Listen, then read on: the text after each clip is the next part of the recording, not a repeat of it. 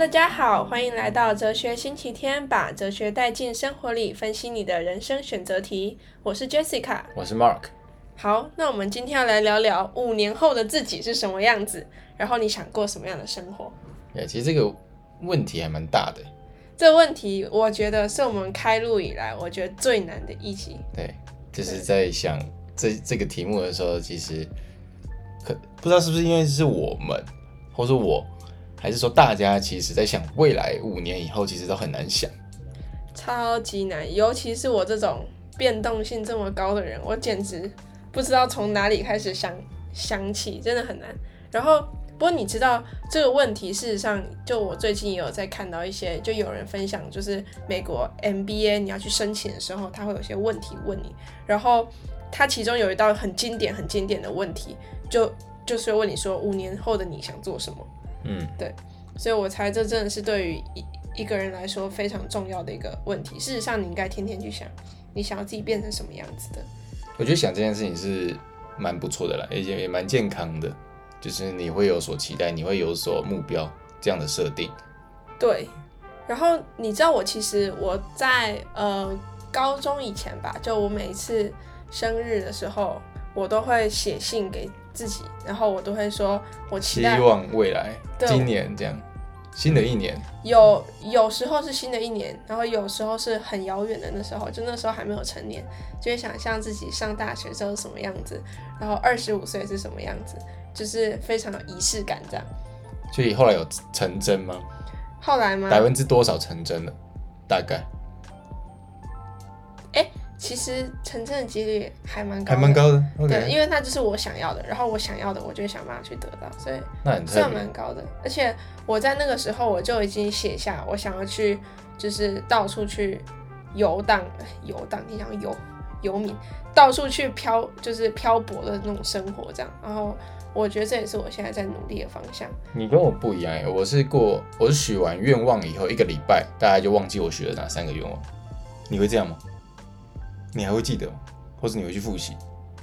我觉得哦，我想到，我那时候许的愿望都不会是一个很呃针对的，比如说哦，我一定要去美国，没有没有没有，我没有许这种愿望，就是我都不是这样许的。就我许愿愿望的方式是，我希望我自己变成什么样特质的人，以及我希望我可以就是到时候的生活形态可能是什么样子，例如说可能可以去。不同的国家旅行、旅居，然后什么的，就是它会是一个特质，而不是一个很明、很明确具体的东西。所以我觉得这样好像你其实也比较容易去达到。对我来说啦。所以你五年以后，你期待自己是长什么样子呢？哇，现在讲了之后就有点像立 flag。什么意思？就是我们已经放上网上了，我们五年后就来听。他到底会是我们做到了没有？现在所有人都可以见证了。听起来蛮有压力的，是不是不能乱讲？我觉得很有仪式感，我觉得很棒。但其实我我倒没有什么压力，就是说，我就算没做到也没差，因为我本身就是一个说了以后就忘了。但是现在讲出来给观众朋友听到，那反而我自己还可以去复习。哎、欸，我好像有讲这件事情，其实也是蛮不错的。对，我我觉得我。要讲一下，应该从最核心的东西开始讲起吧。就是我希望我五年后，我还是一个相信自由的人，相信你，我可以有很多的选择权，相相信有选择是一件很重要的事情。我觉得很重要，超级重要的。对，对他，对他超级重要。可是我曾经有忘记过，有迷有迷失过，所以我现在觉得，我希望我五年后，我还是这么相信的人。我看过很多，因为我之前大学的时候有去家教，嗯，然后。大概不知道快十个家教吧，嗯，然后我去带那些小朋友，那些可能国中生的时候，他们的妈妈爸爸就是哎跟我什么可能上一杯茶，然后跟跟老师跟我聊聊天，我就会隐约感觉到他们对生活的自由度是毫无奢求，就他们整个被绑在。就是现在的生活，对对对，对对对，我就觉得很多人在长大之后都会忘记自己有有选择权的，自己是可以可就可以选择的。就很多人都觉得哦，我啊我工我工作我就只能这样啦，嗯，我薪水就只能这样啦，我生活就只能长这样啦，啊我都有小孩了之类的，对，对，所以很可怕，那个感觉真的是哦 好闷。我感觉不到他们的快乐，我感觉不到他们的对未来的憧憬。对，对他们来讲，这些可能不重要了，而对他们来讲，最重要的是什么？其实他们也不知道，只是因为现在要带小孩，所以那就先小孩吧，是这样。对，我觉得好可怕，所以我觉得我有一个最核心、最核心的，大概就是我希望我还是可以是一个很相信自由的人，相信自己可以有选择权。对，那另外一个就是我其实比较偏向就是特质面吧，就我我希望我自己到时候就是还是一个很热爱生活、很热爱挑挑战、很喜欢创造各种。可能性的人，这样对，然后不会因为那就那时候可能就就觉得自己需要快三十岁了，因为我现在二十三岁嘛，五年后就二十八岁了，快三十岁了。然后很多人都说到三十岁的时候，你就会有一个三十岁的压力，你就会觉得你好像需要做到什么，或者是需要有一个里程碑，或者是你需要开始安定下来之类的。然后我希望我那时候还是一个愿意去。呃，去跨出舒适圈，然后愿意去挑挑战，愿意去尝试的人，就我觉得这个对我来说就很重要，因为那个我觉得那个根源来自于，我觉得我想要去创造不同可能性，是因为我热爱我的生活，我对我的未来很有憧憬，所以我会想要做不同的体验，不同的挑战，这样，所以我希望我那时候还是这样的人，这是第一个。就我对你的理解，你应该是。非常容易达成这样，因为你的个性就是这样子。然后你，嗯，外在的刺激，还有你不喜欢被就是 force 被逼迫去做任何事，你这样的个性其实，我我觉得你可能到五十岁、六十岁还是这样子的个性。对，所以我真的希望是这样。然后还有另外一个是，我希望我那时候还是一个很喜欢学习的人，因为我也丢失过学习的热情，所以我觉得。就是热爱学习这件事情太重要了，我一定要喜欢学习，喜欢看到新的事物，然后想到我可以去学某个新的技能或什么，我会很兴奋，然后很开心的。就我希望我永远是这样的人。对，我觉得这个道真的是要去培养的。对啊，就想要学习的动机这件事情。对啊，对啊，对啊，这真的是。它是可以，就是越培养越越鲜明，那个活力越强。我觉得它是一种习惯吧。对对对。然后最后一个是我希望我还是一个勇敢的人，就是会愿意勇敢的去下决定，而不会觉得哦，这可能影响层面太广啦，然后哦，要担心的事情可能太太多啊，我这个年纪这样还可以吗？就我不希望我会因为年纪增增增长了，年纪变大，然后或者是经历了一些挫败之后就忘记勇敢这件事，所以我希望我到时候还是一个。勇敢的人，我觉得勇敢这件事情怎么说？我觉得很难衡量，这到底是勇敢不勇敢？嗯，那你我听你这样讲，好像是一种很冒险的感觉，就是勇敢是你愿意去拥抱那个不确定。对我来说，拥抱不确定这件事情。对，因为有很有很多时候，比就比如说，我我随便举例，假设你现在在台湾工作好好的。然后你说哦，我要去国外读研究所，因为我想要国有国外工作。然后去国外，你去国外读研究所本来就是一个不确定的，然后再再加上毕业以后，你又说你要在国外找工作，更不确定，就不确定加不加不确定。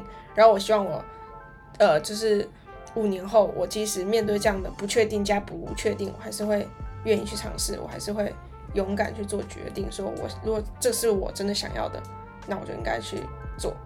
对我觉得，如果在这个定义上来讲，我觉得你是蛮勇敢的，而且我应该是没你那么勇敢。就是如果要去拥抱不确定性，我觉得那只是因为我现在机会成本比较低。我不知道五年后，假设我的机机机会成本很高了，我还会不会，我还会不会是这样的人？但我希望我可以是这样的人，就是不会。啊、哦，我想到了，我的勇敢是我不会害怕失去。OK，不害怕失去。对。嗯不要害怕去失去你现在手上有的，因为你如果有这样的能力，你你如果有这样的，你之前可以做到这样，那你为你现在即使你的手上全全空了，你丢掉这些条件，你还是可以再做出一样的成绩，因为你的能力是在你身上的。我跟你讲，就我看来，我是我的同事们，我的朋友们，我真的非常非常少看到这样的人。就是说敢于丢掉现在所拥有的一切。啊，当然就像你说，拥拥有更多的经验跟呃，可能是现在的生活条件更好的时候，然后你要去一个嗯一个转变的生活模式，他们是完全不愿意的。对啊，对，那我觉得是一个，嗯，我觉得没到那个时候我们再看看什么样的选择是就是最忠于自己的就好了。对，对，但我觉得忠于自己就是是一个。必要条必要条件，但有很多人不会选择，就是忠于自己会这么嗯重重要，是因为他们害怕失去，失去对他们来.来说是一个更重要的的 priority。对，所以我希望我自己五年后我还是这样不害怕失去。嗯嗯，我觉得好吧，我 we'll see，OK，we'll see。但我觉得这个是我会想要努力去守护自。守护住的特质，这样对。然后在生活面向的话，我就是觉得五年后嘛，二十八岁，我可能结婚了，但没有小孩。然后我希望我还在漂泊，就是还是在不同国家间旅行旅居。然后我会更从容的去应对生生活中遇到的那些小意外们、小插曲们，这样。然后还有一个很重要的是，我希望我可以学会。怎么样简单的生活？怎么叫简单？有有一点类似我之前前几集有提到过的极简主义，就是它会让你去珍惜你现在生活中真正重要的东西。因为如果你要去旅居的话，你也不可能就是天天那边 shop shopping 买一大堆你不需要用到的东西。就我希望我会是一个。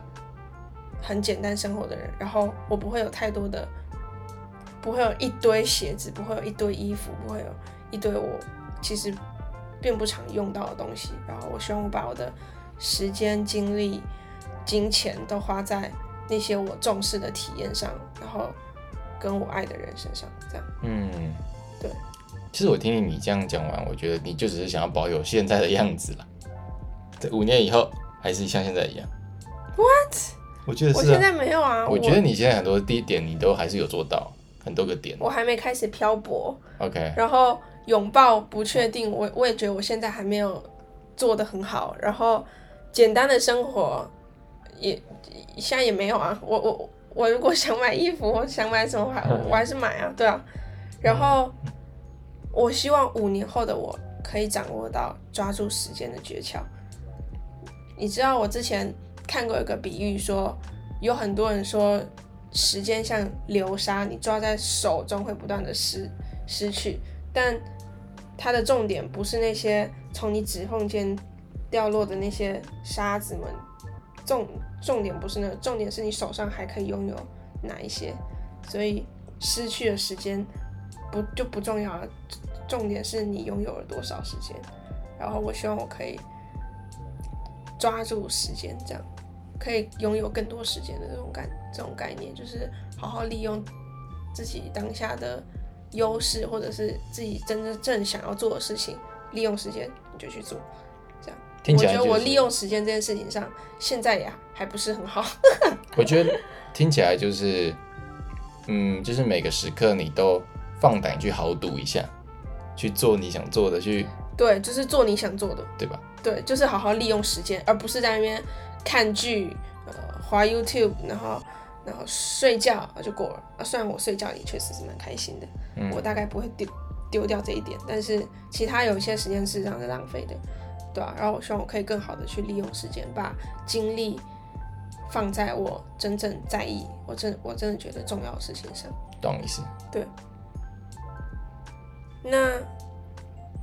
接下来就是工作面向啦。嗯，五年后我的工作可能是什么样子？我我觉得，因为我很向往自由的这个个性，以及我想要旅居、想要漂泊的生活方式，会让一般的上班族的工作基本上我是做不了的。所以你不能进办公室，我没办法进办公室。对，所以我要么就是找到那种全远距、很自由的那种工作，然后要么就是我得是自雇者，我自己。比如说，不论是接案啊、自己创业啊，各种自己经营品牌都好，但我我现在还没有定下来它就要长什么样子，但我觉得它必须是那种可以配合我生活模式的工作，这样。嗯，听起来很棒。听起来还有一段很长的路要走。不会啦，我觉得你现在已经成功个三十 percent 了，你自己有感觉吗？你已经有在这个路上。对，我觉得我现在是有在这个路上，而且我很满意现现在的路上。对啊，对对对，我觉得没有大碍啊，就是你不用太担心这件事。然后，而且我觉得以前的话，我跟你讨论这种未来生活，或是呃我们之间的生活的一个迥异，我以前会觉得纳闷，跟我会觉得。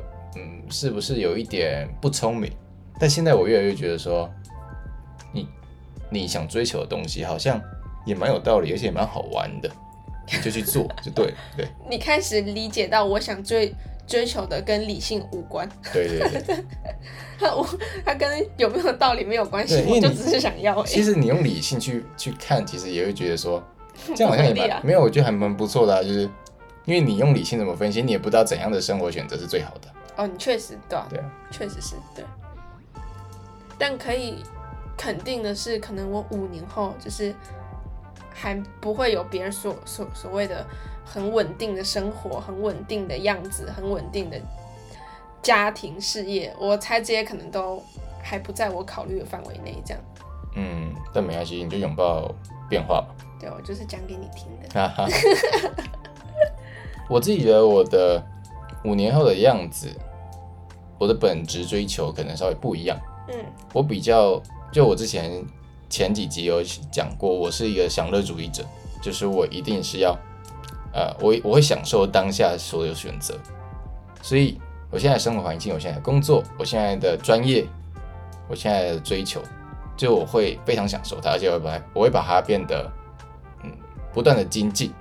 举例来说，我五年后，我希望。我可以变成一个很能够去，嗯，分享奢侈品牌，去 分享精品相关的这一个这样的专业，因为我本身就很喜欢研究这些物品或是或是品牌的东西，嗯，所以我会希望说，有没有可能在五年以后，我是，嗯，善于去。洞察每一个品牌它的故事啊，然后每一个呃奢侈品的趋势啊，那你时尚的趋势这样了吗？我现在我觉得我现在没有这个能力耶，你现在有觉得我有这样的能力吗？有啊，我觉得我就不够，可能是我越研究越有兴趣，我钻研越深，我就越觉得自己好多好多不够，那我要变得超，我要变成最厉害最厉害的那一种。嗯，对，我曾经许过，我呃上上个月吧，是许过一个愿望，是我想要创立一个啊、呃、全世界最棒的、最好的时尚媒体。我要成为最最好的时尚媒体人。那什么叫时尚？什么叫做媒体人？什么叫最棒的？什么叫世界上最棒的？每一个其实都可以讨论很多。那但对我来说，我。没有想要追求这个 title 本身，而是我想要追求的是，我想要好好钻研这个领域，因为钻研学习这档事让我非常快乐。对，所以我觉得我的本质在学习，我很享受我现在在呃研究的所有事情。另一个另一个例子就是，你也看到我基本上每一天我都会看政论节目。有，我有看。对，就是现在准备选举嘛，然后明明年一月，那我我在呃大概今年初吧，就开始每一天都会看政论节目。然后那个政论节目是指不不是说特定立场的政党什么的，是所有的新闻台我都会看，所有的传统媒体我都看，所有的网络新的这个这个独立媒体我都看。然后为什么我会看？不是为了什么，单纯就是哎我有兴趣，然后我就一直钻研。那我就期待我自己成为一个，嗯，在某某一个我想钻研的领域，是可以好好的、专业的讲出自己的论述、自己的嗯、自己的洞察的一个人。嗯，对，所以我享受这个学习本身。嗯，对，所以五年后的样子，我期待我自己是在我现在正在踏上的这个奢侈品或是精品的专业是很是非常到位的，它是可以举例来说，可以给大家建议，可以 可以开班授课，我可以预期这两三年后就会发生的，可能不用五年。我不知道，因为我真的觉得我还不够格，虽然我想，但我觉得我不够格。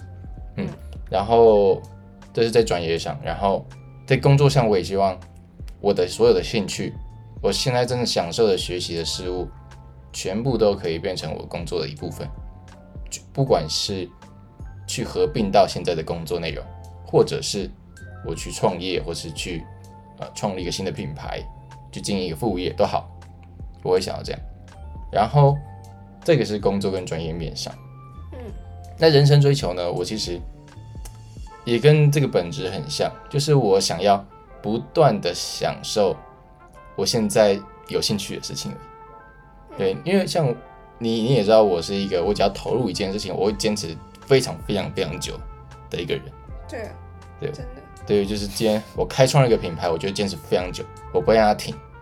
对，我大概是这样的个性，所以我的人生追求就是我要把所有事情都钻研到最深最深。